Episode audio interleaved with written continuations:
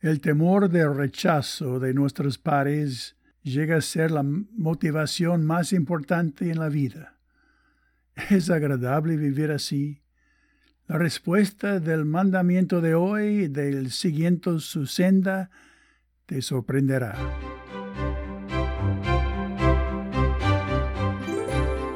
Participa de las aflicciones, dijo Pablo en 2 Timoteo 1.8.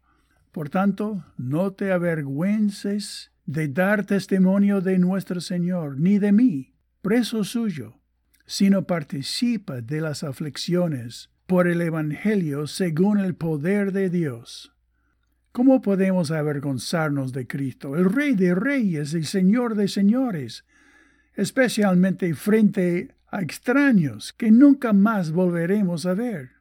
Si no se encuentran con tratados evangelísticos o con la Biblia en la mano, mostraría a todos que somos seguidores de Jesús.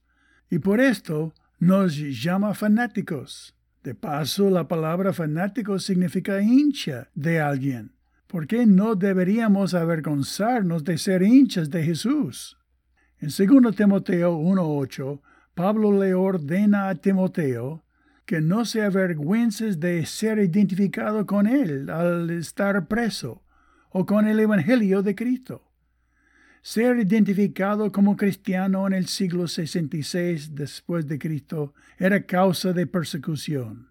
Y aún así, Pablo le ordenó a Timoteo que acepte participar en las aflicciones por el Evangelio.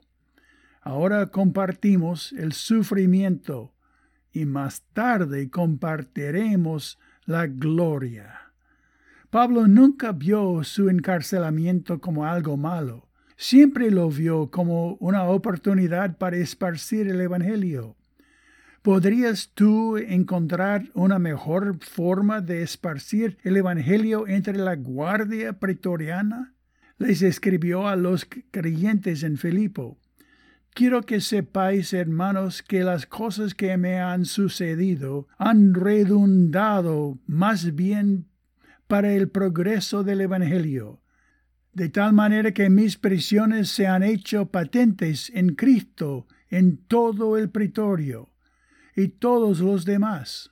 Y la mayoría de los hermanos, cobrando ánimo en el Señor con mis prisiones, se atreven mucho más a hablar la palabra sin temor. Filipenses 1, 12 a 14.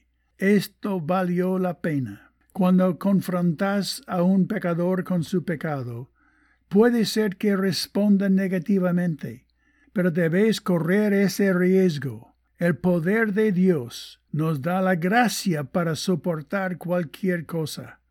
Sin embargo, la gracia fluye solo cuando se la necesita. ¿Puedes contar con ella? Señor, mis intereses propios que protejo me han tenido callado demasiadas veces, especialmente cuando sé que seré criticado por identificarme abiertamente contigo. Estoy tan avergonzado. Por favor, dame la fuerza hoy para llevar a alguien hacia ti.